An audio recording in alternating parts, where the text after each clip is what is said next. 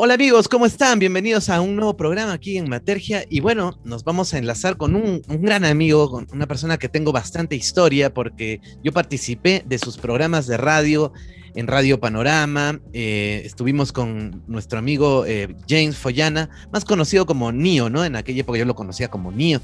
Eh, estaba con el programa, un programa muy bueno que era Desadaptados, salía por internet, les digo ya, una radio de culto aquí en Arequipa, Panorama, y él elaboraba muy buenos programas y tocábamos algunos temas, claro, de misterio, me, regaló, me dio la oportunidad de, de salir en su programa y siempre recuerdo con mucho cariño esas épocas que hacíamos radio juntos. Y ahora yo lo invito a, este espacio para hablar de un tema que le apasiona, nos apasiona a todos, que es lógico la ciencia ficción, los Transformers, pero claro, en este canal hablamos un poquito de las culturas ancestrales, entonces vamos a hablar de por qué es importante o qué rollos hay en a esto de, que van a filmar en Machu Picchu, por qué. Así que ya está con nosotros nuestro querido amigo Neo James. James, ¿cómo estás? Bienvenido. Hola Rafa, ¿qué tal? Gracias por la invitación. Eh, después de tiempo, ¿no? Que nos volvemos a encontrar ya post pandemia. Este, sí, gracias por la invitación. Eh, estoy, soy un apasionado de lo que son lo, la cultura popular, los cómics, y en este caso Transformers, que aunque no parezco, de repente sí parece, es este de, de mi época, no soy de los viejitos, de los años 80, cuando surge, cuando surge toda esta, toda esta gran ola, ¿no? y que no sabíamos que se iba a volver algo de culto. O sea, lo veíamos como algo normal, ¿no? Yo también soy de los 80. O sea, tú prendías la televisión y era algo normal, comprar tus galletas de los Thundercats, comprarte un muñeco, mamá, comprame un muñequito, te traían un Transformer, cosa que nunca tuve porque era muy caro. o si tenías la suerte de tener el, tío que vivía en los Estados Unidos o, los primos que venían de visita en enero, febrero, que te traían los juguetes y te mandaban lo último que salía ya. Sí, ¿no? Yo, yo recuerdo, James, como para ir introduciendo esto de la cultura popular, que salió un álbum en esa época que era en 3D. Era el primer álbum en tres dimensiones que salía. O sea, te venía con unos lentes, de uno rojo y uno azul, y tú podías ver las imágenes sin figurita. No sé si te acuerdas de ese álbum. Sí, sí, sí me acuerdo de ese álbum. Venía impreso como un 3D ya, ¿no? Así como unas venía manchas. Un álbum en Venía con las manchas rojas Ajá, y las manchas otros espacios con manchas azules. Tú te ponías los lentes. Y, algo este, veías. Yo no veía nada, yo no veía nada, pero bueno, dice algo así. Era un intento del 3D, ¿no? Sí, fue los, los primeros pininos del 3D y era emocionante, pues, ¿no? Con, tú con tus lentes, los tenías que armar, era, era una época bonita, como, como quien dice, éramos felices y no lo sabíamos, ¿no? Sí, y además, bueno, si eras pobre, no tenías plata, como, como todo, tú comprenderás. como tú comprenderás, si, si eras un niño así normal, bueno, como tantos peruanos, ¿no? Que hemos sufrido esa época de verdad no había, no había el dinero que hay ahora, no, habían las posibilidades. Estábamos misios. Claro, aparte que eran los, los 80, ahí eran los 80. Sí. época de Alan García con los Choc y todo, eso, ¿no? y, ¿por, qué te digo? La leche y todo La leche ¿no? claro. Y no sé si recuerdas, eh, James, que eh, podías comprarte las mariquitas. Bueno, yo lo conozco como mariquitas, que eran unas hojas que cortabas y que venían con unas, eh, ¿no? Eh, y, les hacías trajes, no solo de las Barbies y eso, sino había de todo, ¿no? Y habían, creo que hasta Transformers, también te venía tu Transformer calato, lo cortabas, ya le ibas poniendo las piezas. No sé si salió de Transformers, ¿no? Pero habían las mariquitas, los, caballeros del sol. O los más vicios, o los más vicios que dibujábamos en nuestro blog, en nuestro blog, eh, con el mapa del Perú atrás, hacíamos el dibujito y lo recortábamos y nosotros mismos hacíamos nuestras mariquitas, ¿no? Así es, pero también salieron los robots y todo esto, pero bueno, vamos, e, esto es como una introducción, o sea, para que vean que sí somos de los ochentas, amigos, ¿no? Que los hemos visto todo lo que ustedes ven así de culto, las nuevas generaciones, lo hemos visto en estreno.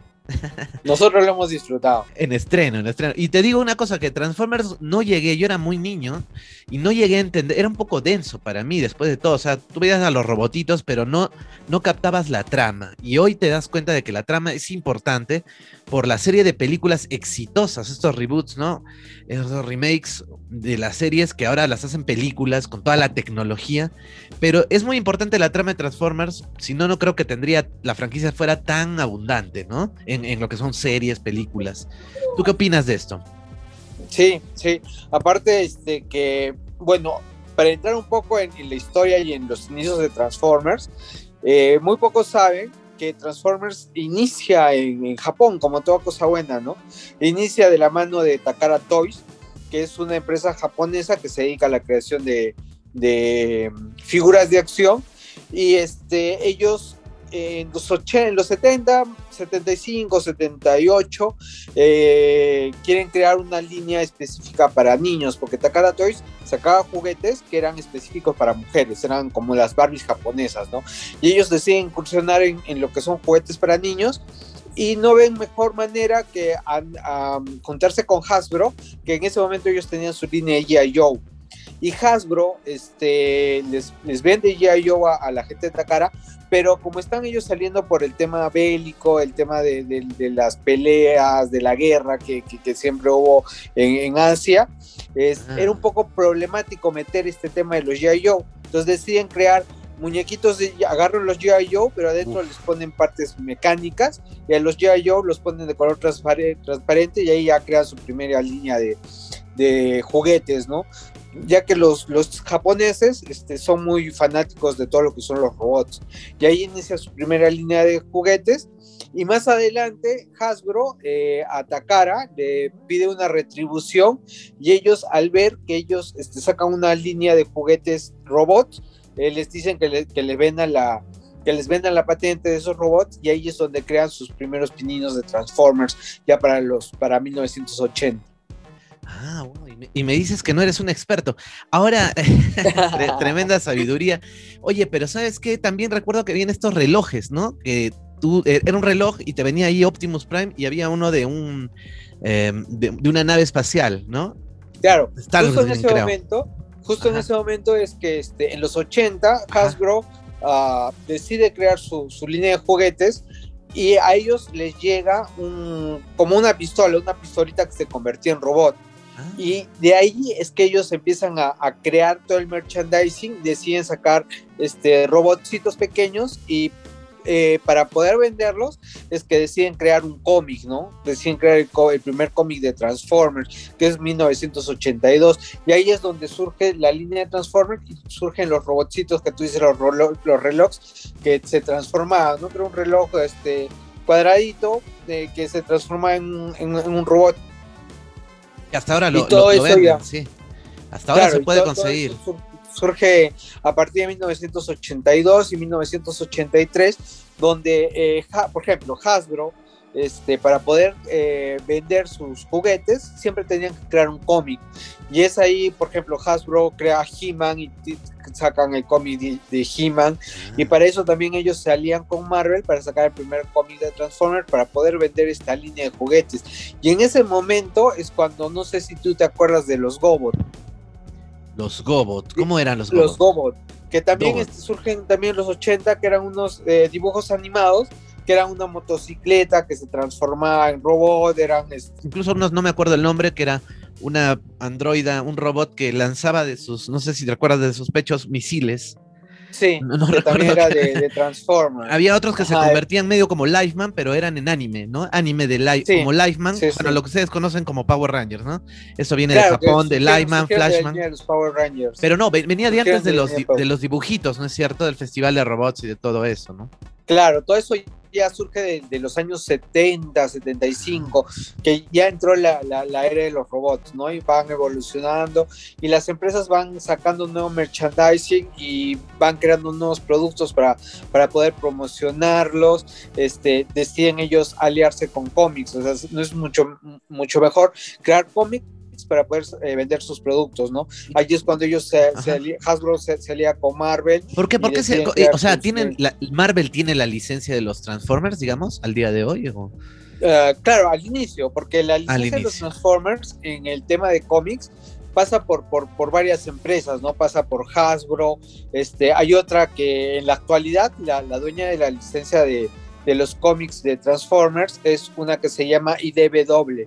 Y IDW este, actualmente tiene la licencia de Transformers, tiene los cómics de Transformers y ellos eh, tienen crossovers de Transformers con ah. Terminator y Transformers con los Ghostbusters, ¿no? Con los cazafantasmas. Actualmente tú puedes encontrar esos crossovers, este, pero anteriormente han habido, al igual que Marvel, han habido otras empresas que también han tenido, eh, han tenido licencias de, de, Transformers, tal, tal tal es la, historia que hay, hay un cómic de Marvel Comic de sus, de sus eh, héroes con Transformers. O sea, hay, hay, un, hay, hay un cómic donde tú puedes encontrar a Iron Man, a Wolverine, este, a a sus, a sus íconos, al Capitán América, que también forma parte del universo con Transformers, ¿no? Ah. Este, donde ellos también tienen ahí, ahí sus entripados para salvar a Cybertron. Claro, y cuando Disney ya compre todo, a todos, ya vamos a ver a Superman también seguro ahí metido, ¿no? ya, porque eh, Disney está acaparando no falta eso. Poco, ¿ah? No falta poco. Sí, sí, sí. Y pueden salir los Simpsons también, o sea, no hay problema. Como Arales salió en Dragon Ball, ¿no? Este, muy bien. Ahora vamos un poco a la, historia en sí, que bueno, puedes tener un producto muy simpático, un robot como He-Man, pero que la historia es un poco floja, ¿no? Este, bueno, ahora que van a relanzar He-Man, y ese es otro tema, ¿no? No vamos a hablar de eso, pero pueden mejorarlo un poquito, pero la trama de He-Man, o sea, era, buena, pero medio flojo los capítulos, pero en Transformers no, en Transformers se aplicaron un poco más. ¿Cómo va eh, primera generación de Transformers? Un breve resumen así interesante, ¿no? Que nos puedas hacer. Bueno, te puedo decir ahí, que. Ahí empieza, este, ¿no? Ahí empieza, generación 1. la primera generación, el G1. Eh, ¿Qué sucede? Este, para vender estos juguetes, eh, deciden crear una, una serie capítulo, de, una corta serie de tres capítulos para, eh, para introducir a los Transformers, ¿no? Es ahí donde sale la, la, la G1. Este, que en sí es un piloto de tres capítulos y tal es este, la acogida de, de, de estos primeros tres capítulos que se decide crear ya la serie de, Transformers visual, que consta de 49 capítulos que sumados a los, a los, primeros, a los primeros 13 hacen un total de, eh, bueno, y, algunos nuevos capítulos hacen un total de 65 episodios. Y estos 65 episodios ya crean este, la, la franquicia que vemos nosotros en la actualidad de Transformers o de la G1, ¿no? Que básicamente son los, los Transformers, este, o bueno, los Autobots, escapando de los Decepticons en una guerra civil en, Cybertron, donde ellos este, son atacados por los Decepticons y caen en el Tierra hace 4.000 años atrás, ¿no? Eh, caen en una etapa prehistórica. Eh, un volcán erupciona y va a base de la erupción del volcán es que Teletran 1 que es la inteligencia artificial de la nave de los Autobots, despierta y los despierta a ellos también, ¿no? Despierta a los Autobots y despierta también a los Decepticons. Y de ahí es que empieza ya la trama de 1985, donde iniciamos la, la primera serie de Transformers, que va hasta 1986, donde sale la primera película de Transformers, ¿no? ¿Esa primera película va a continuar la trama o es como un spin-off? O, la vuelven a contar la historia? continúa, continúa la trama. Solamente que en eh, 1986, cuando sale esta película, la gente no se lo esperaba y a mitad de película matan a, los principales de a, los principales de, la serie Transformers, ¿no? Que es Optimus Prime. Pero a, Optimus, Prime ya lo habían matado al, inicio o no, esto es otra serie, porque hay, hay una serie donde él está en, este planeta Cybertron y se llama Aurora, algo así, Aurora Bot, no sé, y lo matan y lo reconstruyen como Optimus Prime. ¿O es otra serie eso?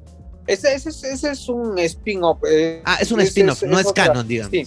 No, no. Eh, lo, que sí, lo, que sí, podríamos ver como canon es, eh, o sea, la película de, 1986, ah, donde a Optimus Prime a mitad de película lo, lo, lo, matan, ¿no? Y lo matan a pedido de Hasbro porque Hasbro quería meter nuevos, nuevos productos y es ahí, ah. que, es, es, ahí que inicia ya la, la etapa 2, ¿no? Por así decirlo, de, de, Transform. O sea, ¿qué tal? O sea, lo mataron por, por, por el cochino dinero. sí, por el cochino dinero, porque sí, o sea... Lo matan, este, pobre. Fue traumante, ¿no? la muerte de... A, a, todos nos afectó cuando muere Optimus Prime. ¿Cuándo has visto que muera tu héroe? ¿No? Y lo desmantelan como una chatarra, ¿no? Porque así claro, porque sí, los, los episodios este, que, que empezaron en, Transformers, en G1, eh, ello, eh, Hasbro decide crear nuevos productos y es en sí que cada episodio lo empieza a orientar a, un nuevo producto, a un, nuevo, juguete. Transformer. Claro, para poder ellos venderlos. Y ya este, en 1986, cuando nace la, cuando, crean la película, ellos deciden crear una nueva etapa de, Transformers, una nueva línea de juguetes. Y es por eso que deciden matarlo, ¿no? Y esta etapa empieza ya en, en 1986 con la que vendría a ser igual la G1, pero segunda generación, donde tenemos un Rodimus Prime, donde tenemos este, eh, que él toma la, la, matriz de, liderazgo. Tenemos a Ultra Magnum también, que iba a ser el líder de los, de, los Autobots en ese momento, ¿no? Y en 1987 es que se crea un nuevo capítulo de, de, Transformers, donde se introduce en dos episodios, se introduce de nuevo a Optimus Prime, pero como un Optimus Prime zombie. No, de verdad. zombie, o sea, ya por zombie, sin, el alma, sin la cosa de adentro, ¿no? Sí, claro, sin la matriz del liderazgo. Matriz y esto es a, Ajá, y esto es a base de que eh, los niños en ese momento empiezan a escribir cartas a Hasbro donde que quieren este, de nuevo tener un Optimus Prime, ¿no? Que lo revivan. Y para poder cumplir el deseo, lo reviven en esos dos episodios. Ah, ya, ok. Wow, ¿En qué momento salen los Dinobots? Los Dinobots. Eh, los Dinobots, ellos salen en la, en la primera generación, igual en el G1, ¿no? Salen ellos en el G1, que forman parte de, de la primera etapa de Transformers. Sí, me acuerdo que se armaban, ¿no? Como un robot grandazo, creo. Eh, yo, yo, te digo, no la he vuelto a ver, me la compré la serie, la tengo por ahí, creo. No la he vuelto a ver desde niño y me queda esto de, lógico, por las películas más o menos, más, o menos me oriento, ¿no? Pero eh, se construyeron, se volvían robotzazo, ¿no?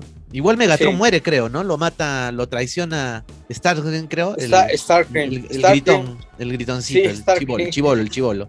El chibolito. Mata, lo mata a, Megatron y el alma de Megatron, por así decirlo, este va, llega donde, donde está Unicron. Y Unicron es que lo convierte en Galvatron y es ahí donde Galvatron eh, tiene su, revancha, por así decirlo, y busca a Starkring, mata a Starkring y Starkring se convierte también en uno de sus seguidores, pero ya fieles, ¿no? No, no el Starkring que, que miramos anteriormente. Y es ahí donde ya surge Galvatron y vemos otra historia que es con Galvatron, con Rodimus Prime, aparecen este, los creadores de, de, los Transformers, este, y todo eso eh, eh, hasta los años 90, ¿no? Que ya a partir de 1988, 89, como que la serie va decayendo un poco y deciden ya matar, matar la, la, serie de, de, Transformers y es ahí que en los 90 ya surge lo que son este, los Transformers bestias, ¿no? O de donde se dice que actualmente va va a aparecer eh, en, la, en, la, nueva película de Transformers, ¿no? Los, la, la Beast Wars. A ver, a ver, a ver. Beast, Wars. Sí, antes de pasar a eso, en esos episodios, en el Gen 1, ellos ya vienen a Perú, a Machu Picchu, me parece, ¿o no? Sí. Hay un capítulo. Creo que Hay un capítulo de Transformers. El 6, el 9, no sé, pero ¿cómo, va este capítulo más o menos? Un pequeño resumen, ¿lo, lo has visto, me imagino, ¿te acuerdas más o menos? Claro, A ver, a ver, a ver, a ver, a ver, Bueno, este... Eh, llega a las manos de Megatron un cristal, un cristal que es un cristal poderoso. ¿Y qué sucede? Que Megatron quiere utilizar este cristal para poder destruir a los, a los Autobots, pero es tan fuerte que el material o el metal que, que, tenemos en ese momento este, no es suficientemente poderoso para, para, para este cristal. Entonces él manda a Starkrim a que vaya a, una, a un complejo minero a obtener eh, un mineral o un, metal más fuerte para poder eh, que pueda contener la fuerza que tiene este cristal y este cristal está dentro de una le llaman pirámide inca, ¿no? Una pirámide inca en Machu Picchu. Entonces eh, Megatron con sus Decepticons vienen a, Machu Picchu, a una pirámide inca. Bueno, tú sabes que los gringos, eh, cuando les hablas de la cultura inca, lo asemejan mucho a la cultura azteca. Entonces ellos eh, les, hablan, por ejemplo, de pirámides incas o de, o de ruinas incas y ellos se imaginan las ruinas mayas, ¿no? O las ruinas aztecas. Bueno, lo, hemos, lo, hemos, visto, perdóname, lo hemos visto en Indiana Jones, ¿no? Que cuando llega Indiana Jones a las líneas de Nazca es México, ¿no? están ahí con los sombreros de, Pedro Castillo, ahí están. hasta, hablan de, hasta hablan de, del, quechua de un este de un prócer mexicano, ¿no? Eh, Indiana dice, yo aprendí quechua con, no me acuerdo el nombre del prócer mexicano, pero, pero da un nombre de un prócer, Pancho Pistolas, Pancho, Pancho algo, que aprende quechua con él, ¿no? Que, no es así. Claro, te interrumpí, te interrumpí, me decías entonces.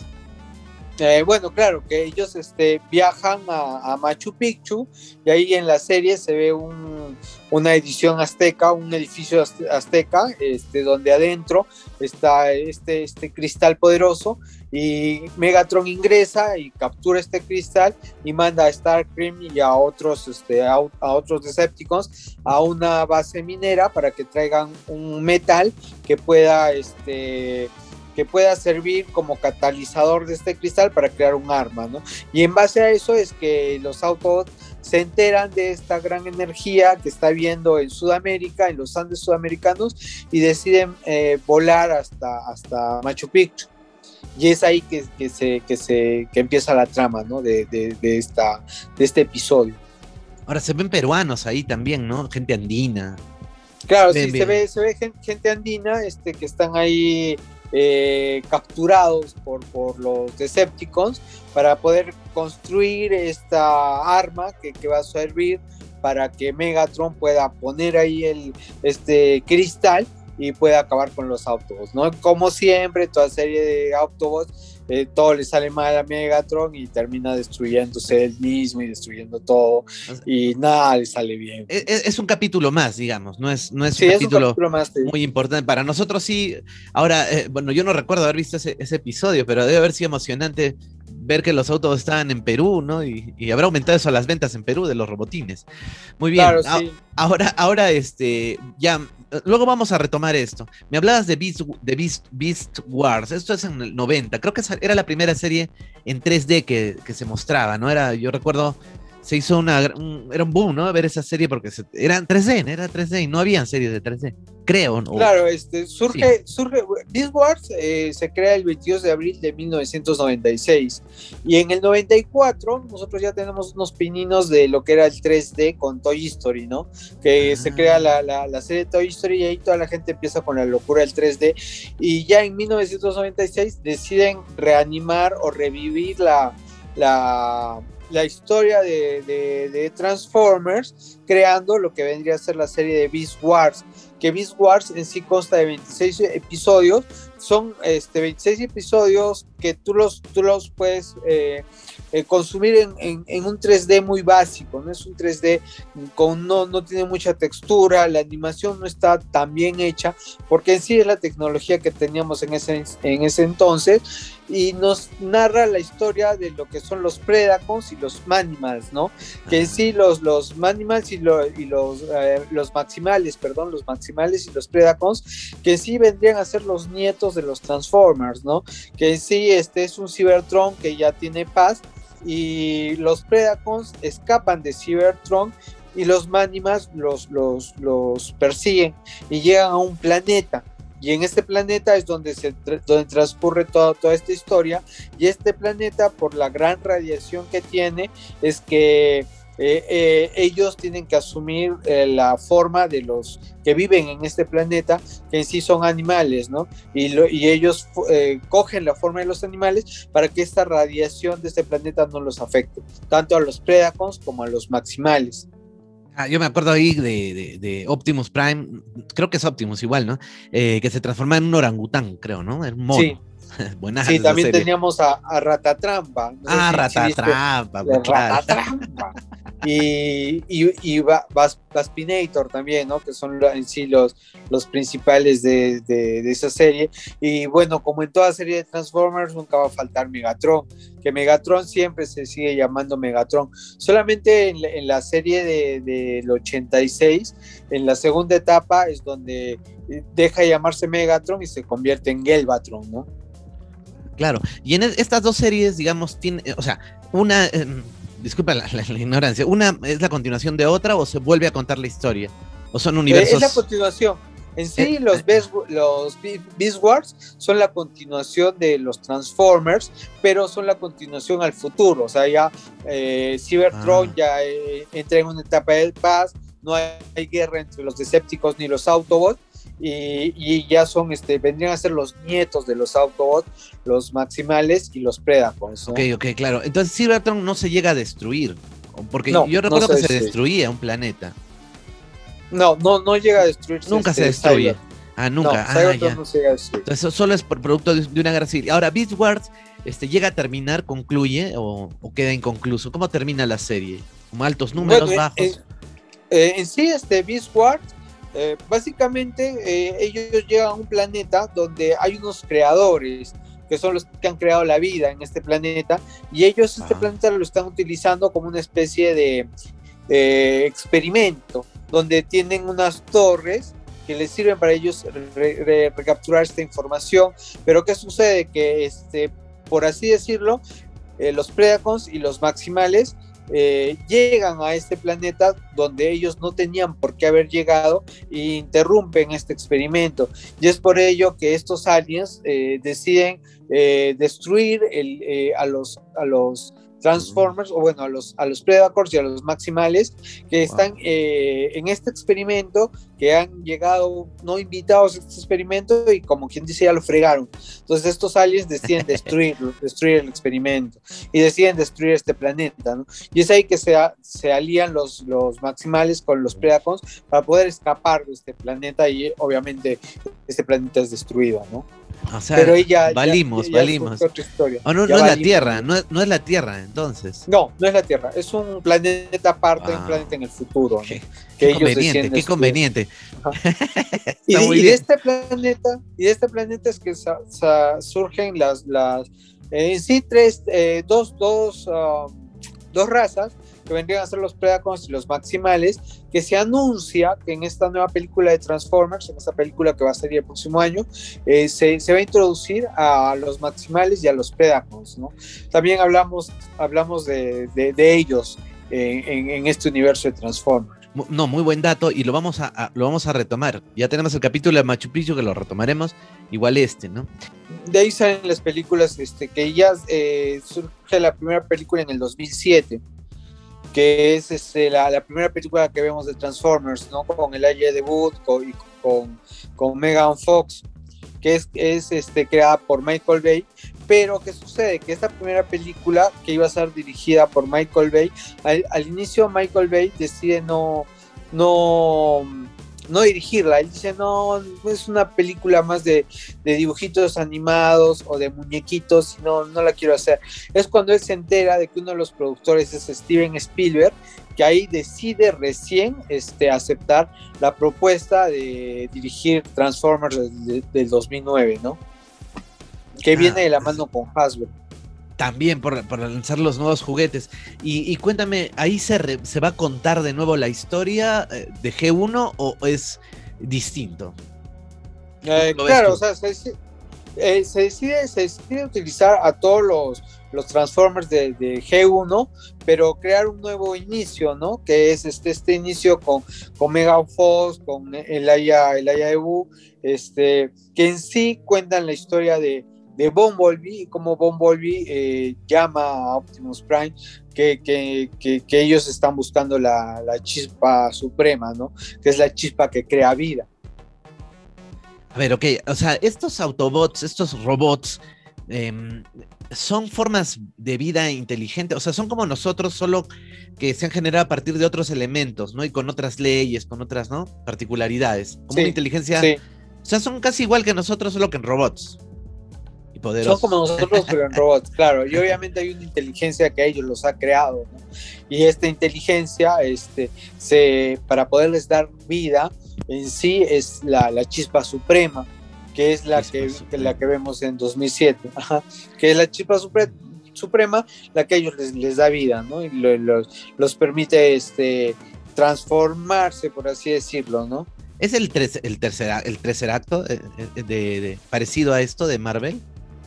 A ese mm, cubo. Claro, sí, pero podríamos ver, por ejemplo, el, tercer acto tiene, tiene un poder especial, ¿no? Que es, que es este, eh, tiene una fuerza especial, porque en sí, en Marvel, cuando, cuando hablamos de Marvel, tenemos las cinco gemas. Dentro de ah, esas cinco gemas está el tercer acto. Ah. Pero en, el caso de Transformers es totalmente distinto, es una chispa suprema, es, es, es como una gema de infinito, pero que da vida.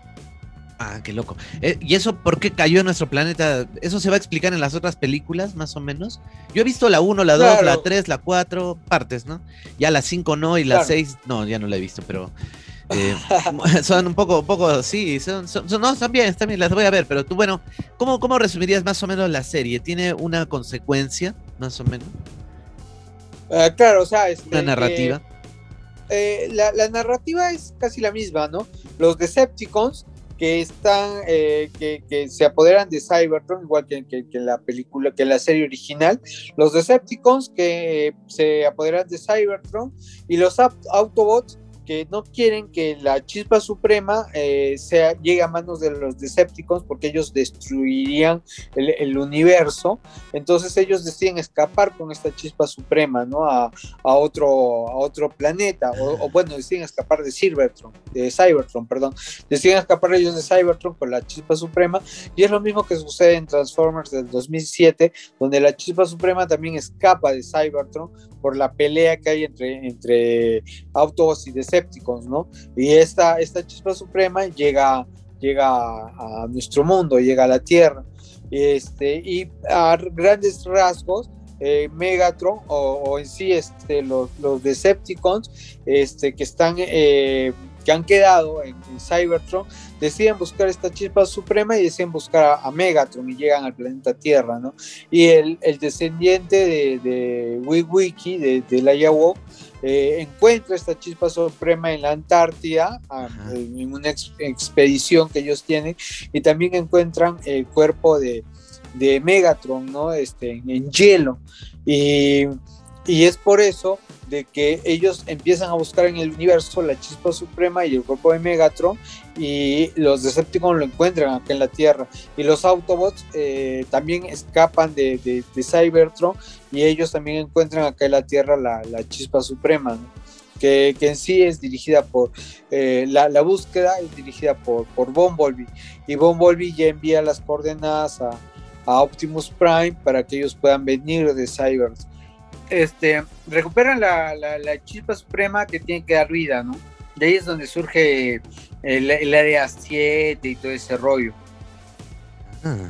Y, este, mm, algunos datos curiosos de esto, de, la primera película de Transformers, es que, por ejemplo, em, Megan Fox, o el papel que para el que audicionó Megan Fox, también, no sé si lo ubicas a Emma Stone.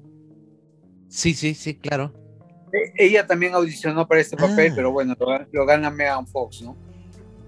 Y Amanda Siegfried, la, lo ubicas también Amanda Siegfried, que también ella audicionó para, para este papel, ¿no?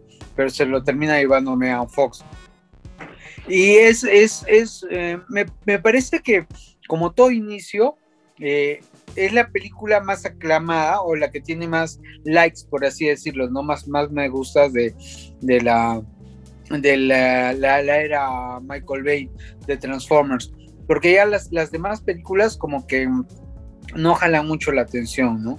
Y es ahí este, donde vemos eh, un crecimiento de, de, la, de esta era de Transformers, que es en, el 2007, y en base a esto es que también nosotros vemos que, el, 26 de, diciembre también del 2007 eh, empiezan a haber otras nuevas películas animadas, ¿no? Y es ahí que surge la, la, película animada de Transformers, que es este, más orientada al tema de niños y es creada por Cartoon Network y también llevada a, la televisión por Cartoon Network, ¿no? Ah, sí, ¿no? Porque después salen otras series, ¿no? Esas son las que están en Netflix, ¿o no?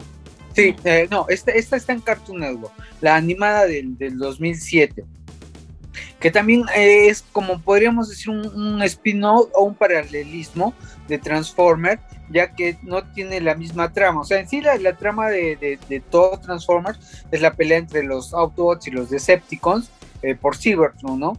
pero acá en, esta película animada es más orientada a niños y también es, este, ya se habla, es un poco más densa, no solamente se habla de, la de la pelea entre los Decepticons y los Autobots, sino también se crea como una especie de consejo, un consejo Autobot que es liderado por Ultra Magnus, donde ya es, es, un, es un poco más denso, pero también orientado al, tema de niños, ¿no? Para como Cartoon Network, como Cartoon Network para capturar este, esta, esta nueva audiencia. No, sí, Cartoon Network y bueno, también Fox Kids, que son canales y bueno, Nickelodeon también, y muchos otros canales siempre han apostado por los niños y entregar tramas súper complejas, ¿no? Como por ejemplo en su momento lo que fue, no vamos a hablar de eso, pero Spider-Man y los multiversos, y lo que ahora es Vox Populi, todo el mundo lo acepta, lo aclama, todos quieren ver a Spider-Ham, ¿no? al chanchito Spider-Man, o al Spider-Man eh, afroamericano, pero claro, todo eso nace en el 94, 96, incluso antes tal vez en los cómics, ¿no? Entonces siempre eh, esta ciencia ficción se complejiza bastante, ¿no? Llega a ser muy compleja, ¿no? Muy compleja. Bueno, y James, ahora, eh, siguiendo el tono de las películas, entonces, ¿alguna para, como para rescatar, eh, alguna interesante? Yo, yo lo que te comento es esto que parece ser que han tomado los misterios más grandes de la humanidad, ¿no? Que tenemos algunas preguntas como ¿qué hay en el lado oscuro de la luna? ¿Qué hay en la Antártida? cayó un ovni en Roswell, ¿dónde queda el área 50? Entonces parece que estas series han tomado todos esos misterios y los han aprovechado en Transformers, ¿no? Para llenar esos huecos con los Transformers, ¿no? O, claro, claro, porque por ejemplo tenemos este, después de la del 2007, tenemos la del 2009, que es la venganza de los caídos, ¿no? Que se lanza en, el 2009. Y de ahí tenemos eh, la que tú dices, la del 2012, que es la de Dark the Moon, donde ahí se, se cuenta este, la historia de, de que el hombre llegó a la luna pero paralelamente al, envío de, la nave espacial que nosotros vemos, se envió otra nave espacial paralela donde se encuentran este, vestigios en la Luna de, una nave Autobot, ¿no? Que es la primera nave Autobot que eh, viene escapando de, la pelea de Cybertron y cae en la Luna, ¿no? Y por un lado está Neil Armstrong este, grabando todo, todo, su llegada a la luna, pero por el otro lado, cuando cortan este, esta transmisión legendaria, eh, se mira que también ellos envían información de, una nave Autobot que, cae en la luna también, ¿no? Y cameos importantes, ¿no? Como Buzz Aldrin, el segundo hombre en pisar la luna. Cameos importantes. Y esto también se utiliza mucho en, en, Hollywood, ¿no? O sea, este, la eterna pregunta si es que realmente hemos llegado a la luna o no hemos llegado a la luna y si es que hemos llegado a la luna, este, qué es lo que hemos encontrado, ¿no? Porque eh, tú, tú, tú muy bien sabes de, esto, que se dice de que al momento de llegar a la luna se, encontró este... Eh, se encontraron ruinas, ¿no? Hay, hay, una serie, creo, o un libro llamado Planeta Rojo, ¿no? Tú debes saber eh, más JJ Benítez, una serie. Planeta Encantado, Mirlo Rojo el Mirlo Rojo, que creo que es el seudónimo de, uno de estos patas del FBI que cuenta esta historia, ¿no? Claro, no, sí, y muestran imágenes. Bueno, que luego se, se, determinó que eran imágenes en computadora, en 3D, pero en su momento fue increíble, ¿no? Porque a los que nos gusta el misterio, wow, ver fortalezas incaicas en la luna, Dios mío, ¿no? o sea, y, todo va tomando sentido, ¿no? Entonces, eh, con los, estamos hablando un poco de la ciencia ficción con respecto a los Autobots y su llegada a Machu Picchu, ¿no? Entonces, como que todo calza, ¿no? Eh, han utilizado todo esto muy bien, incluso Egipto, ¿no? Se ven las pirámides de Egipto en otra película y se habla de Orión, ¿no? Se habla de Orión, pero algo que me sorprendió es que da la impresión de que el alma del ser humano, el ser humano tiene alma, pero da la impresión que estos autos también tienen alma, ¿no? Porque se ve al protagonista yendo al planeta o en una visión ve a los Autobots antiguos, legendarios. Entonces, eh, e-, es, bien raro, ¿no? Porque en realidad se especula bastante en qué es la conciencia en realidad, ¿no? La conciencia puede habitar en el metal como en el carbón, en el, carbono, ¿no? No, bien, este, me vas a disculpar, Rafa, que eh, estoy este, comiendo un chocolatito sino que también a veces necesito mi, combustible, ¿no? Y a tus televidentes también. Este, la, la, aclaración, no te preocupes, te, te perdonamos, te perdonamos. Si me ven rumiando. Tenemos, por ejemplo, de, ahí, este, de, lo que tú hablas, de ahí de, la película del 2012, pasamos a la del 2014, que es la era de la extinción. Y ahí es donde entra lo que, lo que tú me estás comentando, de que podemos ver que, que los Autobots tienen alma, ¿no? Que ellos eh, son, son, este, son organismos cibernéticos que según la, la, trama de esta historia, ellos han estado también eh, en los principales momentos de nuestra época, ¿no? Y ahí es donde podemos ver eh, también a, a Greenlock, que son los, los, los, los donde eh, podemos ver a, a, los Dynamos, donde podemos ver este eh, eh, cameos de, de, de, de, algunos este de algunas eh, personalidades que, que, que, que, le dan la, la voz a, a, los Transformers, ¿no? En lo que es la era de la extinción. Ahí, por ejemplo, este, te puedo dar algunos datos de, esa sí. película del 2014, donde, como te digo, no aparecen los Dinos. Eh, a Dwayne Johnson, no sé si lo ubicas a, a él. Sí, claro. Eh, le, le, ¿No es en La Roca? El, ajá, a La Roca. Ah, le ofrecen el papel principal de, de, de, la película, pero él la rechaza porque él en ese momento está grabando Hércules. Y bueno, eh, deciden este. Ah, ¿Él ha hecho Hércules? ¿Hay una película de Hércules? Ah, la voy a ver. ¿eh? Claro, hay una película de Hércules. Con no la voy, voy, a poner su, voy a poner su ceja ya. del 2014. Este, y, y, en esa película, en la era de la extinción, también se le ofrece eh, la dirección a Michael Bay, pero él decide Ajá. rechazarla. Él decide rechazar la dirección de, de, esta película. Entonces, para que él no la rechace, Paramount le dice a Michael Bay de que le va a solventar alguna película que él eh, esté pensando hacer en ese momento. Wow. Y él, él este, hay, hay, una película que él ha hecho que se llama Pain and Gain, no sé si la has visto, que es también de 2014, donde aparece La Roca, aparece Mark Mar Walmer y aparece también el, el, patita este que hace de Falcon, que sí es una historia de tres este, uh, pesistas, estos uh, tres físico-culturistas ah, no, no que, que, deciden, este, deciden engañar a, a un millonario y, y bueno, eso uh, sería bueno que que, la cheques para hablar más adelante de esta película. Pero bueno, Paramount decide, le dice a Michael Bay, ya, nosotros te vamos a solventar, ah, perdón, nosotros te vamos a solventar esta película si tú decides dirigir la era de la extinción del 2014 de Transformers. Y Michael Bay acepta, ¿no? Y es ahí donde se lanza lo que son los Dinobots, este, donde se, se, se decide hacer, eh, eh, se crea a Galvatron, se, se crea oh. Galvatron en, en, esta, en esta película del 2014, ¿no?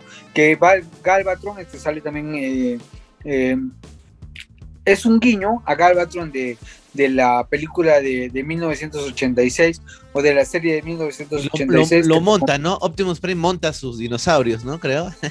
Ajá. Los agarra así como caballos, ¿no? sí, como caballos. Y, y es, es, ahí donde, donde se, se trata de, de crear una historia entre lo que es los Transformers y lo que es la prehistoria del, del ser humano, ¿no? Y de ahí ya saltamos a la película del 2017, que es El último caballero, donde ahí este, se, también se trata de, de, unir la historia de los Transformers, pero ya con, con la leyenda del rey, del rey Arturo, de los caballeros de la mesa ah, redonda. Cierto, claro. Que le entregan a Merlín, creo, una, una espada, una la sí. chispa, ¿Es la chispa de divina? No. No, no, no. Es, este, es, es una tecnología que, que, le dan a Merlin, eh, donde a él le, le, le, dicen que esta tecnología es, lo va a apoyar cuando, cuando, cuando él más lo necesite, ¿no? Y es ahí cuando este, tienen una guerra los caballeros y Merlin este, hace uso de esta tecnología y aparecen los, los Transformers, ¿no? Que vienen a ayudar a los caballeros del rey Arturo para crear una nueva civilización basada en valores, ¿no? Con el apoyo de los Transformers. De, de los Ahora, Autobots. De los Autobots, de, perdón. los, Ahora, cabe, bueno. ya. cabe resaltar que en esta cinta, que es la del 2017, que vendría a ser ya casi la, la que vendría a ser la última película de Transformers, aparece esta niña eh, que es Isabela Moret, que es la, la, la, chibolita que aparece en Transformers, la, la, última Transformers, y esta Isabela Moret es de papá gringo y de mamá limeña, es peruana. Ah, es peruana. Y para que lo ubiques mejor, para los que no lo ubican, esta chivola es la que protagoniza la última película de Dora la Exploradora con Eugenio Derbez. Ah, ah, ah, ah, ah. Es peruana entonces. Sí, ella es, peruana. Es, nuestra representante allá en es representante. Porque hay una argentina también, en Hollywood hay una argentina, ¿no? Famosa. Sí, sí, la que ha hecho este, em, la, serie de ajedrez de, ah, Netflix, ¿no? Ah, claro, claro. Gambito, la, Dama. Gambito Dama. Claro, claro, es la argentina que, claro, que, habla inglés perfecto y es... Entonces nosotros también tenemos nuestra Em, nuestra Dora exploradora, nuestra embajadora exploradora. nuestra Dora exploradora. Embajadora. Este, que, es esta niña, ¿no? Isabel Moret, que bueno, yo la tengo en Instagram como Isabela Merced, pero este, su nombre artístico es Isabela Moret, ¿no? Ah, o sea, ¿te ha aceptado o la sigues nomás? Aclara. Bueno, la sigo. No, no, no, no, no soy tan... es tan importante para, para que te la siga. Bueno, pero, sí, pero cuando te acepte vienes y nos das la primicia. Como amigo, ¿no? Como amigo. Oye, y cuéntame más, entonces esta película, acá termina ya, digamos, las, son las... ¿Cuántas películas? Son cinco, creo, y el spin-off, ¿no? O, sí, son, cinco, son, cinco son cinco películas. Este, a ver, vamos a. no, son, no son entonces universos paralelos, no. Parece ser que en Transformers es toda una, un solo universo, una sola saga que, que se llenan los huecos nomás, ¿no? Pero es una sola, no, no hay acá. Por ejemplo, tenemos la, del 2007, tenemos la del 2009, la del 2012, la del 2014 y esta que es la del 2017, que vendrían a ser cinco. Ahora, eh, no estamos contando la de Bumblebee. La de Bumblebee, que es la del 2018. Esa es una precuela, esa es una precuela, ¿no? Me dicen. No, no la llegué a ver que en sí esta película, la del 2018, la de Bumblebee, está basada en los años 1987. O sea, todo transcurre en 1987. Ahora, esta nueva película, que es la que van a estrenar en el 2022, eh, según el director, eh, que está basada en 1994 y que trata de ser una paralelo, un paralelo de la de Bumblebee, de la de Bumblebee, ¿no? Del 2018, que en sí la de Bumblebee está basada en 1987 y quieren basar esta del 2022 en 1994. Sí, y este pata, este, y este pata Steven eh, ¿no? El director. Sí, que eh, su mayor logro ha sido la, creación de Creed, ¿no? Él, ha dirigido Creed 2. No sé si has visto la serie. Ah, me, me, dormí, me dormí en Creed 2. Me La 1 sí, te aguanté un poco, pero la 2 ya me dormí. Ese, sí es un gran problema. Ese es un gran problema, porque, o sea, eh, los, eh, los asidos de las películas de, Transformers están más eh, orientados a, la dirección de Michael Bay, que Michael Bay es, este, agarra algo y destruye y hace full explosiones, le meten full explosiones por aquí, explosiones por allá, y todo es un caos total en las, de Michael Bay, pero es un caos que, que, te, llegan a, te, llegan a gustar, o sea, te mantienen ahí despierto. Ahora, este nuevo director eh, ha dirigido Creed 2, y como tú bien dices, Creed 2 es más densa que Creed 1 y te llegas a dormir. Entonces, como que ahí te vas a asustar un poco en este choque. O sea, los que estamos acostumbrados a la a la, a la saga de, Transformers, que es full bulla o full explosiones, como que de repente no los va a llenar en esta nueva serie. Yo, te soy sincero, ¿ah? eh, eh, cuando he visto Transformers, las peleas no, no, entiendo lo que veo. Veo nomás fierros así pegándose unos a otros. Ni siquiera entiendo cuando se transforman y después se transforman más raro. ¿No? Es que lo que explica Michael Bay es que trató de hacerlo algo orgánico y al momento de hacer algo orgánico, es que tú miras fierros y fierros y fierros y no tienen la apariencia de los Transformers, ¿no? es lo pues. que le criticamos mucho a él. Ah, que, que, sí, que sí en la última, en la, de Bumblebee, o sea, ahí ya miras, este, miras un Optimus Prime como realmente es en la serie, ¿no? Miras un Optimus Prime como es en la serie de los 80, miras un, un, Bumblebee actual, un Bumblebee de, de, la, de las películas de... de, el, bochito, el bochito un bochito, pero un bochito más, más orgánico, más, más robotizado, más como realmente debe, deben de ser, ¿no? Entonces, si es que este director nos está diciendo de que está tomando esta, este tipo Bumblebee como, como ejemplo, o sea, la película de Bumblebee como ejemplo, es que de repente vamos a ver Transformers también más, más, a lo, más ordenadito más ordenaditos a como lo que son, como lo que es la serie de 1986, ¿no? Ah, Esos Transformers Entonces ya, ya estamos entrando, James, estamos entrando ya a la película de Machu Picchu y los Transformers, ¿no? Ya estamos aquí. Ahora, el, guionista, acá tengo entendido que el guionista es Joby, Joby Harold, que es el guionista de Army of the Dead, la última wow, wow, wow, wow, la de Netflix, ¿no? Y también es, está encargado del guion de Obi-Wan Kenobi, que es la ah. serie que va a salir en Disney, ajá. Disney. Ahora, también lo que da un poco de miedo es que los protagonistas no son muy conocidos, por así decirlo, ¿no? Tenemos, por ejemplo, a Anthony Ramos y a Dominic Fish, eh, Fishback, que, bueno, ella ha aparecido en, en, la, en esta película que, creo que ganó un Oscar, que es la de Judas, eh, Judas, el Mesías Negro. ¿sí? Ah, y bueno, y ah. Anthony Ramos, por ahí que no tiene mayores, mayores logros, ¿no? Solamente la flaquita que es Dominique. Eh, así que. Sí, menos, este menos humanos y más robots, verdad. A mí no, nunca me cayeron bien los humanos. Ni en la serie, ni en las películas. Eh, no sé, bueno, en las películas es un poco mejor, pero en realidad los odio a los humanos. Prefiero a los robots. Claro, aparte que, aparte que lo, que criticamos muchos de estas este, actualizaciones que hacen para, para, para la pantalla grande, es que, por ejemplo, si tú vas a hacer una serie de Transformers, por el mismo nombre de Transformers, quienes deben ser los protagonistas deben ser los Transformers y no tanta Megan Fox como el Aya de Boo, ¿no? Que, que, que, que, fue así. O en otras películas, por ejemplo, hay películas este, que son orientadas a este tema pero que en sí la trama no, no, no es de ellos, sino la trama es de los seres humanos, que no debería ser así, ¿no? Lo caso. Y ahora vamos a Machu Picchu. Entonces, James, ¿cuál es la importancia de que se grabe esto en Machu Picchu? O sea, ¿cómo va a ir la trama? ¿Qué se sabe un poco más de esto? ¿Por qué han elegido Machu Picchu? ¿Será por ese capítulo de, de la generación 1 que han dicho, bueno, terminemos de hacer esto? Cuéntanos todo lo que sepas de, por qué Machu Picchu, Cusco, Perú, Tarapoto. Bueno, para, para, para esto, aspiro y te digo, lo que me asusta un poco es el tema del director. ¿Por qué? Porque se está diciendo que en esta nueva entrega de Transformers se va a incluir lo que son los Beast Wars.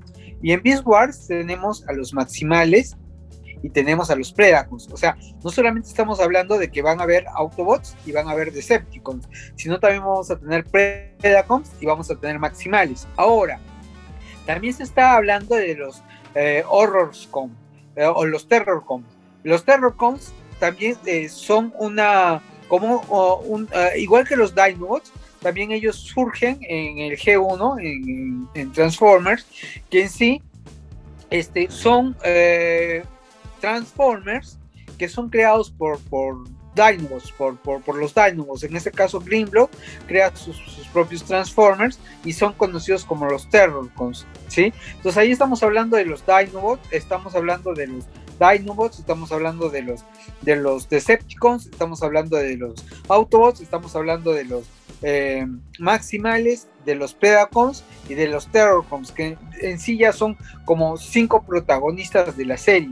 A eso le vamos a sumar a los, a los, a, los humanos, que también tienen que tener un protagonismo en la serie. Entonces ya estamos hablando de algo de siete ah, actores principales. Y siete actores principales que tienes que meterlos en una trama que tiene que durar una hora, una hora y media, a lo máximo dos horas. Y encima estamos metiendo un director que no es muy conocido por darle rapidez a la historia. Entonces, como que ya me está dando un poquito, un poquito de miedo de cómo van a meter a todos esos en un solo universo. Ahora, aparte, Michael Bay es conocido por sus, por, por, porque ella tiene experiencia en, en, destruir escenarios, ¿no? Como, como en Egipto, por ejemplo, como Egipto, que lo hicieron miércoles en, en, una, en una de las películas. Ahora, este... ¿En la vida real lo, lo, dañaron o, no? Bueno, no, no, lo dañaron, no, no, no, no se cayó ninguna grúa. No se cayó nada. No, no es que van a estar ahí tampoco los Transformers, ¿no? Lógica, pero sí tienen que rodar alguna tecnología, tendrán que usar ahí, ¿no? Igual, de todas formas, van a, si no, lo harían todo por computadora, ¿no? Con un croma y ya está. este, este director, por ejemplo, este director ha anunciado de que van a haber escenarios como en Machu Picchu, van a haber escenarios en Cusco y van a haber escenarios en San Martín, si no me equivoco, ¿no? En la selva peruana. Ahora, el miedo es, este director no tiene mucha experiencia en este tipo de rodaje. Entonces, el miedo es por cómo va a encajar esto en la película y también cómo va a hacer para llevar todo su equipo de producción a estas tres locaciones, que si eh, bien es cierto, están fuera de Estados Unidos, son centros arqueológicos y como que da un poquito de miedo, que es, el, el impacto, bueno, a mí particularmente, eh, yo he estudiado turismo, entonces yo vengo de, esa rama, o sea, a mí particularmente ah. me, gusta mucho el, impacto que puede tener este tipo de producciones en cuanto al ambiente, ¿no? Ya vimos, por ejemplo, hace tiempo se rodó un comercial, no sé si tú te acuerdas, Coca-Cola. que se rodó un, claro, se rodó un comercial en Machu Picchu y destruyeron el este, la, el Intihuatán. Sí. Porque, pues, porque a uno, uno de, los, de, los, de los que estaban filmando este, se le ocurrió la genial idea de poner uno de los trípodes en el Intihuatana y destruyó algo del Intihuatana, ¿no? Una parte. No, y sacaron también, antes sacaron el obelisco, porque había un obelisco, lo enterraron, no se sabe dónde está, para que puedan aterrizar helicópteros. O sea, eh, a veces las, las, autoridades peruanas eh, eh, o sea, permite, y, no dejan a una niña grabar ahí su TikTok, y, y, sí dejan meter una grúa que te va a romper tus tu arqueología, ¿no? O sea, no, no entiendo cuál es el mecanismo este, que tienen ellos para evaluar los proyectos, ¿no? Pero bueno, en fin. Ahora, algo también que aprendí yo cuando, cuando estudiaba turismo era sobre eh, el, tipo de carga, o sea, la, carga que, la, que, es la cantidad de personas que tú puedes meter en un sitio ah, arqueológico. Sí, sí, y mucho de eso se habla de Machu Picchu, o sea, que Machu Picchu meten mucha cantidad de personas que a la larga está destruyendo este, está destruyendo este patrimonio, ¿no? Y lo mismo me preocupa en el caso de esta superproducción, porque van a venir, este, van a venir containers, van a venir camiones, helicópteros, como tú dices, gringos que van a tener que estar ahí en la locación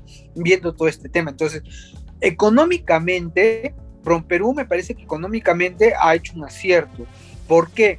No tanto por el tema de, demostrar eh, la película al mundo, porque, o sea, Machu Picchu ya es conocido en el mundo, sino por el tema de que como van a venir gringos, van a venir, van a venir todo, todo, este equipo de producción, van a estar cerca de cuatro, cuatro o cinco semanas en, Cusco, entonces van a reactivar la economía, ¿no? Porque, o sea, los gringos se van a antojar de, un pisquito, se van a antojar de, van a tomar su tico para movilizarse de un sitio al otro, se van a antojar de, no sé, de ir a comer al mercado. Entonces, la economía se va a reactivar, por lo menos esos cinco meses, se va a reactivar en Cusco, por el tema de, los mismos gringos de producción que van a venir a consumir, se van a comprar su chullito, se van, a hacer sus tictos, se van a comprar sus chalinas, qué sé yo. Entonces, al cusqueño de a pie, como que le va a ayudar pero en el tema este, como, en el tema este de, cuidar la arqueología, como que me asusta un poco este tema de que van a, por ahí van a depredar un poco lo que es Machu Picchu y lo, que, lo, que son los sitios arquitectónicos que tenemos, ¿no? Entonces allí Perú tiene que tener mucho cuidado. Ahora, a diferencia de Nueva Zelanda, nosotros no tenemos eh, una ley creada específicamente para el cine extranjero. Por ejemplo, Nueva Zelanda, en cuanto a esto de, de, Señor de los Anillos, Nueva Zelanda tuvo que modificar sus leyes al tema de, eh, cinematográfico, darles mayores leyes para que ellos puedan venir a grabar y también poner este, algunas restricciones para que no se deprede Nueva Zelanda, ¿no? Es por eso que Nueva Zelanda ahora se, se utiliza para, para grandes filmaciones. En Perú tenemos costa, tenemos sierra, tenemos selva, tenemos, eh, tenemos desierto. Entonces eso nos puede ayudar a nosotros para hacer un destino turístico en cuanto a filmaciones para que producciones grandes eh, cinematográficas de ciencia ficción puedan venir a grabar a, Perú. Y les puede salir ellos muy barato, porque acá tienen, por ejemplo, eh, Star Wars para iniciar la primera película de Star Wars, ellos tuvieron que grabar en Egipto, tuvieron que irse de ahí a este, grabar en, Estados Unidos, de ahí buscar el tema de selva para, para, para, para, hacer todo este tema de Star Wars. En cambio, en Perú lo tenemos todo, o sea, cuestión de horas. Tenemos un desierto, tenemos selva, tenemos Andes, tenemos mar, tenemos todo. Entonces podemos hacer una gran industria fílmica en el tema de ciencia ficción. Pero el tema de leyes es lo que nos, nos tiene un poco a nosotros. Bueno, Nueva Zelanda nos lleva mucha ventaja porque ahí se ha, rodado no solo esta serie, sino ya, yo recuerdo China, Hércules, ¿no? Cuando estaba en el colegio veía esas series y ya se rodaban ahí, entonces ya tienen experiencia. ¿Cuántos años, no? Noventa y tantos, dos mil, como veinte, treinta años, quién sabe, de experiencia con respecto a estas películas. casi 30 años, sí. Donde, donde yo este, miraba a China y, y como que, eh, o sea, miraba a China y era pues, pues lo máximo, ¿no? O sea, una, una serie bastante adelantada a su tiempo, una, serie, una serie donde la mujer, eh, y ahí mismo dice, ¿no? Al inicio, en un mundo dominado por machos, hombres, ¿no? Este, ¿no? Por el machismo surge una heroína, ¿no? Una mujer, y dicho sea paso, una mujer este, muy simpática, pero también eh, muy, de rasgos muy duros, muy fuerte, porque era hija de, también de un luchador, creo que, ¿no? De, de Wrestling, de, un luchador de lucha libre, ¿no? Su papá, creo, ella también. Entonces, un personaje fuerte y, se veía por primera vez un héroe este, con otra orientación sexual, ¿no? Entonces, es una serie disruptora en el momento hasta el día de hoy. Bueno, bueno, bueno, y, bueno, y sigamos con los Transformers. Entonces, eh, ¿esto ya tiene fecha? ¿Tiene fecha de cuándo se va a rodar? la película. Así es.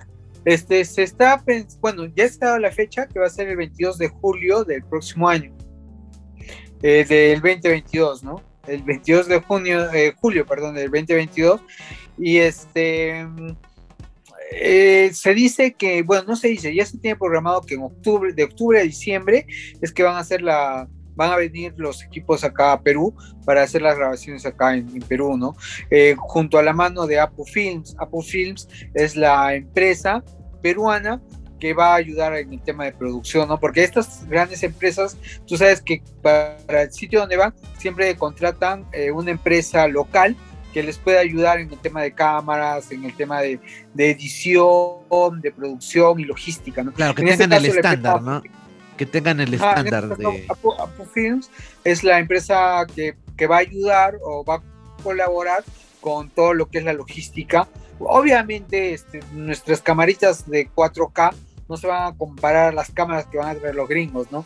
Pero siempre se necesita un apoyo, un local donde guardar los sitios, todo el tema logístico, ¿no? Ah, ah ya, y ahora, este, ya como para, para ir cerrando, seguramente, y la gente hace bromas, ¿no? ¿En qué se van a transformar estos Optimus Prime, Optimus Primal, no sé, los que vengan? Y muchos dicen mínimo, es una broma, ¿no? Mínimo en un tico, ¿no? Eh, o mínimo en un... en un, en un, un mototaxi que van a encontrar las partes en Tacora, ¿no? En Tacora van a encontrar las partes de Optimus Prime, de Bumblebee. pero, sí, ¿no? Pero en todo caso sí, a mí me parece súper, súper bueno, ¿no? Que, me parece muy interesante lo que van a hacer y, y, ojalá veamos algo, ¿no? Algo, algo peruano, algo bastante de, o sea, si van a venir a hacer esto, que la historia, que la historia circule aquí, ¿no? Que no sea solo un cameo de Machu Picchu, porque puede ser también, ¿no? Como fue Indiana Jones, que fue un cambio a las líneas de Nazca y se acabó el Perú, ¿no? Encima con México ahí, no sé. Ojalá esta vez lo hagan un poquito mejor, ¿no? no aparte que toda la gente dijo, pucha, vinieron, vinieron y, y fueron que cinco, cinco minutos nada más de pantalla de lo que se habló de lo que era Machu Picchu, ¿no? Y todo lo demás, todo lo demás lo hicieron en el set, ¿no? Ahora, ¿por qué Machu Picchu? ¿Qué hay en Machu Picchu? La energía, como en ese capítulo que encontraron esa fuente energética, será el disco de oro, ¿no? Que ya regresó al Perú, este disco de oro, algún tesoro inca, ¿qué tendrán que ver los incas? De hecho, tendrán que abordar algo de esto, ¿no? Algo de esto tiene que haber el director este, de, la, nueva película ha dicho de que él quiere meter mucho lo místico, el, tema místico. Entonces Machu Picchu es, es algo muy relacionado a este tema, ¿no? Este, desde siempre, o sea, desde el, desde el mismo secretismo de cómo se creó Machu Picchu, es que ahorita es un enigma para el mundo, ¿no? Para nosotros mismos, nosotros mismos que somos peruanos, que vivimos acá, este, el, mismo Machu Picchu para nosotros sigue siendo un enigma.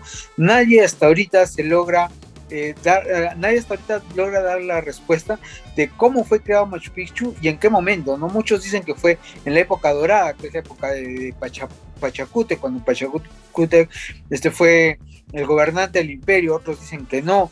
Ahora, con esto de los, de los alienígenas ancestrales, este, también nosotros podemos saber de que pueden haber otras culturas anteriores a, nosotros, ¿no?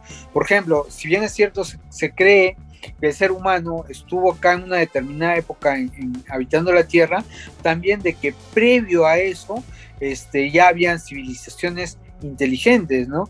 Eh, se cree también de que, por ejemplo, yo en, mi ignorancia puedo creer de que de repente la Tierra fue gobernada por otra civilización y esta civilización pudo tener una, pandemia como la que tenemos actualmente, que destruyó o barrió toda la tecnología que hubo y pasaron millones de años y estos millones de años ocasionaron de que todas las estructuras fueran, este, cayeran bajo, bajo tierra, bajo césped y así este, apareció de nuevo el hombre en la tierra y el hombre en la tierra actualmente pudo descubrir las pirámides de Egipto, pero las pirámides son anteriores a la, actual civilización. Igual Machu Picchu, de repente Machu Picchu ha sido creado anteriormente a la actual civilización, ¿no? Y es como una nueva civilización, ha ido creciendo, creciendo, creciendo. Y es así también como nos explicamos nosotros como por así decirlo, gente antigua que no tiene mucha tecnología, puede haber creado cartas de navegación de lo que son las estrellas, de que venimos de Orión y ese tipo de cosas, ¿no? Loquísimo lo que dices, yo te, doy toda la razón. Y, es más, miren, un muro en Cusco van a ver como unas piedras enormes, perfectas, encajadas. Luego van a ver unas refacciones de, algunas otras piedritas ya no tan perfectas y encima de repente la arquitectura española. Entonces te das cuenta de que, y, encima, abajo de la ciudad del Cusco hay más, ya hay más muros. Hace poco han descubierto, no, no, no solo en calle Triunfo, sino en otras calles, que hay más hacia abajo y más hacia abajo y hay túneles y chincanas. Entonces, ¿quién hizo eso? ¿O será que claro, como tú dices, vino, vinieron unos guaycazos en el Perú, unos guaicos, o sea, unos deslizamientos de lodo para los que nos ven de otro lado, y sepultaron estas civilizaciones como muchas, ¿no? Y, quedaron enterradas, como el señor de Zipán y muchas otras enterradas, y estamos nosotros sobre ello, ¿no? Y son civilizaciones milenarias y quién sabe todavía más atrás, ¿no? Pero yo sí estoy completamente seguro que son andinas, ¿no? definitivamente son americanas. Y por ahí también hay espacio para los extraterrestres, ¿no? Siempre, siempre habrá espacio para ellos. Pero yo pienso que es un producto, es un producto peruano, ¿no? De todas maneras, ¿no? La cultura andina. Bueno, bueno, James, nos has dado, nos has abierto la, la mente con respecto a todo esto y en lo que has dicho último, y una gran, un gran, digamos, resumen, sin spoilarnos demasiado, ¿ah? te, felicito el resumen que has hecho de la saga entera de verdad me dan ganas de ver las películas porque no, no has contado exactamente el final, lo has dejado un poco abierto todo, extraordinario y bueno, yo, yo te califico como un experto ¿no? en, la, en esta materia. déjame, por ah, favor, darte, darte este, este reconocimiento. Eres lo máximo, Unicron. Unicron. Preséntalo, preséntalo. también es de Hasbro, ¿no? De Hasbro. Y bueno, y eh, eh, justo resucitaron la saga y empezaron a aparecer todos los muñequitos, todas las figuras de acción que nosotros podemos encontrar de Transformers, ¿no?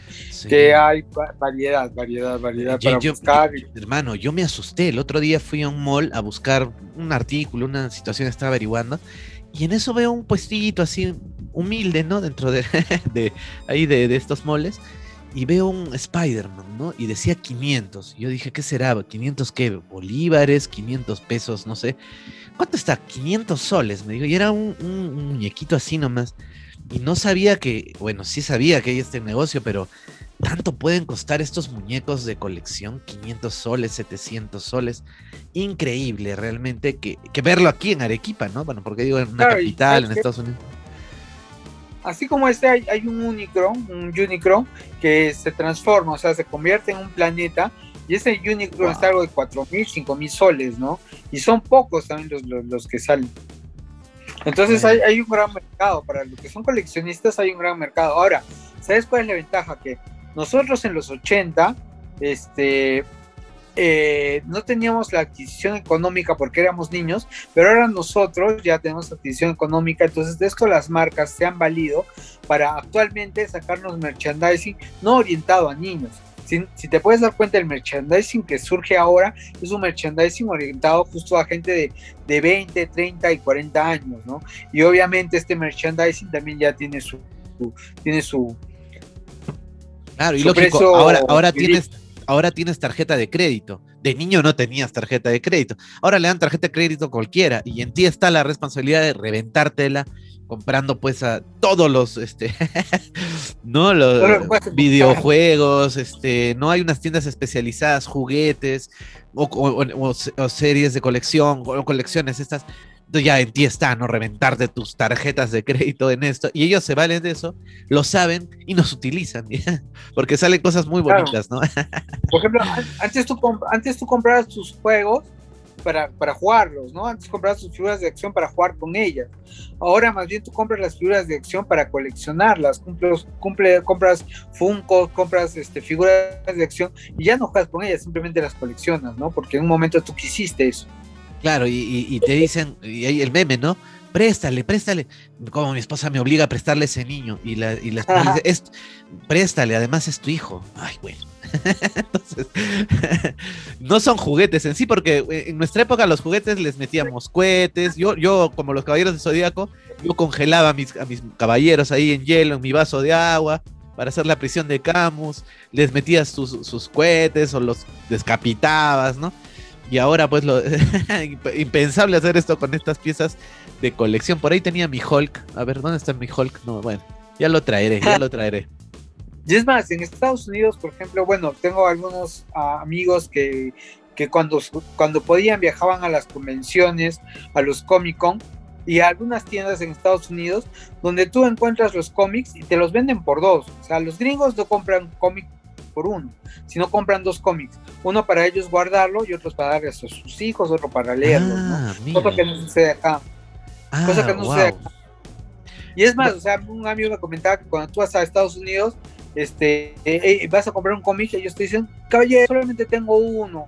O sea, como que les da pena, ¿no? Tener uno.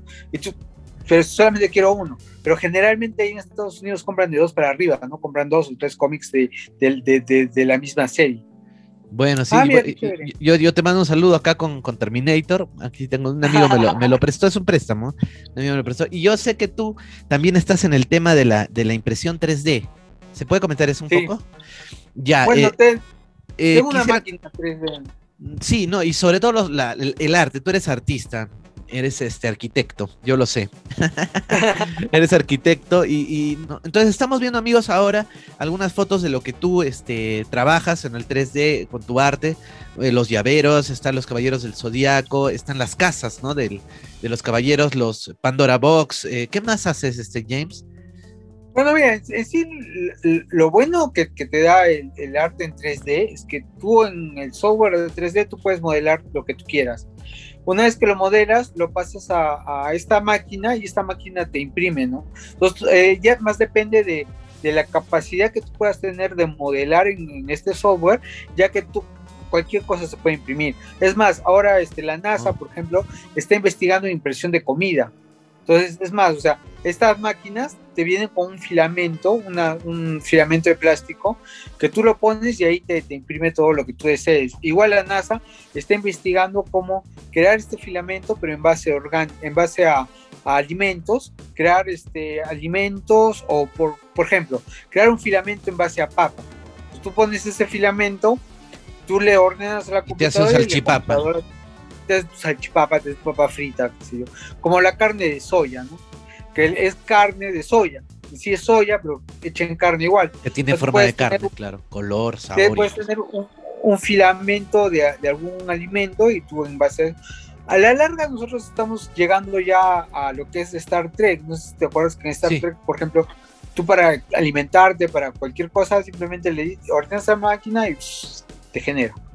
Te genera. Entonces es lo mismo. Ropa, ¿no? También se, va, se va a poder hacer ropa. Dice que en el futuro, James, todos, todos vamos a tener esa máquina. Pero ¿cuál va a ser la diferencia? Alguna vez vi un programa de estos de futuristas. La diferencia es la calidad de los filamentos, del producto. Que el pobre no va a tener acceso a los modelos exclusivos, el pobre no va a tener acceso, digamos, al mejor filamento, sino a lo, a lo normal. Y el rico tendrá una máquina mucho mejor que le producirá mejores cosas, pero todos la vamos a tener, como el microondas, ¿no? O sea, el futuro es la locura, el futuro es la locura. Ojalá lleguemos, ¿no? Y no nos este, exterminemos antes de esto, que estamos cerca también, ¿ah? De la extinción y, el exterminio, pero bueno. Por ejemplo, yo, yo este, en Amazon Prime estoy esperando para el 2 de julio que va a haber una serie, bueno, una película, que es este, La Guerra por el Mañana. Que esta película básicamente eh, es este que en el futuro vamos a ser colonizados por extraterrestres, pero ¿qué sucede? Que el, en el futuro crean una máquina que manda gente al pasado y en el pasado este, nos dicen, ¿saben qué? Vamos a tener una gran, guerra en el futuro y necesitamos este, soldados. Entonces vienen del futuro para llevarnos a nosotros, al, bueno, vienen del futuro para llevarnos al futuro para que nosotros podamos combatir contra estas inteligencias superiores. que va, a ser, este su estreno es ahora el 2 de julio por Amazon Prime. No, eh, Amazon Prime está con unas cosas impresionantes, Invencible, ¿no? De, de Kirman, ¿no? Este, y, otras series más que he visto por ahí, ¿no? La de los superhéroes. Hay, varias cositas así. Super gore, super abierto, no apto para. The Voice, The Voice. Ah, claro, The, Voice, ¿no? No apto para la generación de cristal, ¿no? Este. bien fuerte la trama y. Además, ¿qué son 15 años, no? ¿Qué son 17 años? Puedo tener esa frase de Invencible, de Omniman, perdón, de Omniman, ¿no? Mejor no lo digo porque puede generar, pero lo voy a cortar mejor. La gente bueno, de, sí, voy Además, a hay, hay, memes, hay, hay, un meme, por ejemplo, de la vacunación de los millennials. Ahora que está muy de moda el tema este de la vacunación. Donde ves un millennial a la enfermera con la, con la inyección para vacunarte con la Pfizer y al millennial o sea, ni lo ha vacunado y el millennial ya está tirado en el piso llorando por lo que lo va a vacunar. creo que en ese aspecto sí soy medio millennial, a mí sí me asustan las, agujas, pero bueno, igual. Bueno, James, ha sido un gusto, un gusto tenerte, hemos hablado de un montón de cosas, sobre todo del, del tema principal y y creo que esto abre la posibilidad, si les gusta a ustedes, a mí me interesa eso. Quiero ver cómo va el, feedback con ustedes, apóyennos con las visualizaciones, eso ayuda mucho para saber, ¿no? Y, poder tenerte nuevamente para hablar de otras cosas, de otras series, de ciencia ficción y de, otras materias también interesantes. Y, si quiere la gente ubicarte y adquirir lo que hemos visto, estas cosas maravillosas que haces, eh, ¿dónde puede escribirte? ¿Cómo puede contactarte? Bueno, este, eh, me encuentran en Facebook, eh, aparte de, aparte de, estas impresiones en 3D, yo también hago tazas personalizadas, polos personalizados. Entonces, este, pueden ubicarme en, Facebook como tazas personalizadas Arequipa o regalos personalizados Arequipa. O si no, en Instagram me ubican como NIO, ¿no? Es arroba N, N mayúscula, N minúscula, E mayúscula, O minúscula y el cero. Claro. Además, a ver, a ver, a ver, danos de nuevo el dato, por favor. Ya me ubican en Instagram como arroba, arroba neo, que es arroba n mayúscula, n minúscula, e mayúscula, o minúscula y el cero. Ah, dos n's tiene. Ah, ok. Y el cero. Ah, lo haces muy fácil para que tú Vamos a poner aquí también para que, para que vayan, eh, por la desambiguación, me imagino. Y bueno, querido, el, único Neo que yo concibo no, no es ese señor que no sé ni su nombre, eres tú, hermano. Eres James. tú eres el verdadero Neo, Neo, mi amigo. De, ¿Cómo olvidar, no? En Panorama, cuando me, me invitabas, lo recuerdo hablar de zombies. De repente hablamos de zombies si quieres un día, que no tengo con quién hablar. Me encanta, sí me encantaría. Ya, perfecto. Que pudiéramos tener esas charlas que teníamos todos los, todos los miércoles o los martes. martes, era martes. Martes paranormal. Los martes donde hablábamos de tus investigaciones paranormales, todo lo que surgía en ese momento. Ahora las, las series de sci-fi también. Tú eres, tú eres un futurista, tú siempre has sido un, hombre que se ha adelantado a, los tiempos. ¿Por qué? Porque te digo, yo te conocí con una máscara de, de estas, de, de, guerra, de estas máscaras de, oxígeno, y tú ibas a las conferencias con tu máscara, era tu símbolo, ¿no? Y es tu avatar, es así, creo, ¿no? Con tu máscara de, ¿no? ¿Cómo, cómo se llama esa máscara, por favor? Claro, mi máscara antigas, ¿no? Que, antigas. era una máscara antigas. Tú lo sabías, tú, tú lo sabías. Que más que todo. Yo sabía algo, pero no lo decía. No era tu uniforme, sí, y, impresionante, de verdad. O sea, yo cuando, cuando te ven las fotos con tu máscara, digo, esa foto es actual, no, es, es, antigua, yo, yo ¿te acuerdas? ¿no? Entonces, James, querido amigo, yo te aprecio un montón, te aprecio un montón, tú lo sabes, y además, además que eres moderador del canal, de este canal. tú eres mi, querido, es, es el moderador, amigos, que están aquí moderando ahorita en el chat el moderador es, este amigo, él es. Él ese soy yo, ese soy yo. Ese soy yo. Muy bien. Bueno, Jen, muchas gracias por haber participado. Bueno, la hora ha terminado, pero los misterios continúan. Esto fue Matergia Realismo Fantástico con Rafa Mercado y ahora con nuestro amigo James Follana, más conocido como Nio. Búsquenlo, agréguenlo y, y hagan sus pedidos personalizados, pues apoyemos también el talento peruano. Muy bien, nos vamos a reencontrar entonces en un próximo programa. Gracias, James, una vez más. Nos vemos, amigos.